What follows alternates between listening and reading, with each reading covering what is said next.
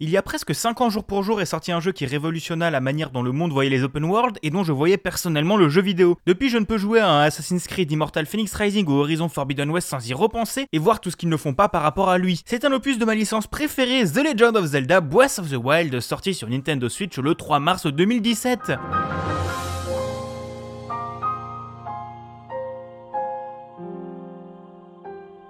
Comment commencer à parler de Zelda Breath of the Wild? Déjà évoquer son développement compliqué et ses nombreuses prolongations. Annoncé lors de l'E3 2014 comme un jeu sortant sur Wii U, dans un trailer énigmatique où Eiji Anuma nous parlait d'un monde explorable à perte de vue et d'une sortie en 2015. Ensuite plus d'informations avant l'E3 2016 où on en entend à nouveau parler et plus d'informations sur son univers post-apocalyptique, son gameplay de grimpette et surtout sur la beauté de sa direction artistique. Le tout prévu pour une sortie sur la Wii U et la Nintendo NX, nom du projet de la Nintendo Switch qu'on commençait à voir venir. Enfin le 13 janvier 2017, lors d'une conférence mémorable annonçant plus en détail ce qui sera l'imprimante habillée Nintendo Switch, on en apprend un peu plus sur son histoire et surtout sur la présence de doublage dans le jeu, une première pour la licence. Nous voici donc le matin du 4 mars 2017 quand ma mère m'emmène à la FNAC de Strasbourg récupérer ce qui deviendra respectivement mon GOTY et ma console préférée de tous les temps. La boîte était bien évidemment déjà ouverte dans la voiture mais j'ai dû attendre de rentrer chez moi pour lancer le jeu. Et en lançant le jeu, quelle claque Une liberté des plus totales à la fois au niveau de l'histoire principale, des possibilités de grimpe absolument partout, des interactions entre les éléments. J'étais là devant un vrai chef-d'œuvre celui dont on ne se remet pas. Reprenons un peu depuis le début l'histoire du jeu. Vous êtes Link et vous vous réveillez mystérieusement dans une espèce de caisson régénérant dans le sanctuaire de la résurrection.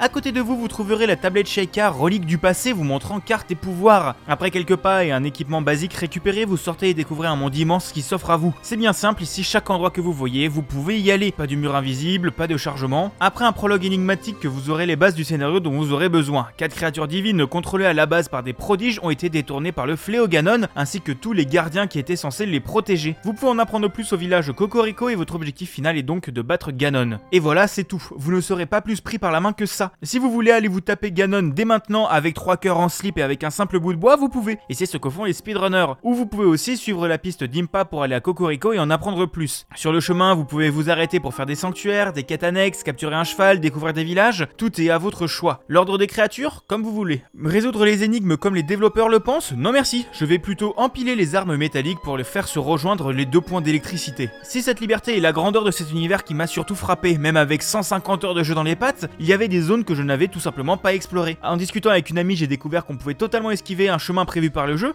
et que le jeu l'avait quand même prévu puisqu'on avait le droit à un beau dialogue pour fêter ça. Des zones sont tout simplement totalement optionnelles pour l'aventure principale et vous pourriez totalement passer à côté si vous ne prenez pas le temps de vous promener. Après, le jeu n'est pas sans défaut. Cette liberté immense peut s'accompagner aussi de personnes qui loupent un tutoriel optionnel mais bien utile pour les combats sur un manque de savoir quoi faire. Les armes se cassent au bout d'un moment, nous poussons à en avoir beaucoup sur nous et à juste perdre celles qu'on aime, mais nous poussons à découvrir d'autres gameplays. Et surtout, ce qui m'a personnellement le plus marqué, on n'a pas de vrai donjon marquant comme dans les précédents opus. Les créatures divines se terminent en une heure maximum et il n'y a pas de gros puzzle à l'intérieur. Et en plus, vous n'avez pas d'objets débloqués au fur et à mesure, donc toutes vos capacités seront présentes dès le début. Ça a du bon, mais aussi du mauvais. Le jeu a quand même eu le droit à un suivi de la part de Nintendo avec le pass d'extension ajoutant deux DLC. Les épreuves légendaires vont rajouter un mode difficile, les épreuves de l'épée et quelques items. Et l'Ode prodige rajoute une quête principale avec des sanctuaires, du lore et un nouveau donjon. Et comment parler de Breath of the Wild sans aborder sa direction artistique? Visuellement, le jeu est beau en cel shading et tout est sublimé par sa technique incomparable avec vraiment des paysages à perte de vue et des environnements à couper le souffle. La musique est elle aussi malheureusement un peu moins présente que dans les autres opus, mais les petites notes de piano qui viennent régulièrement souligner les courses à cheval ou la nuit sont du plus bel effet. En conclusion, même après 150 heures de jeu, j'ai pris du plaisir à le recommencer récemment. J'avais juste oublié à quel point il était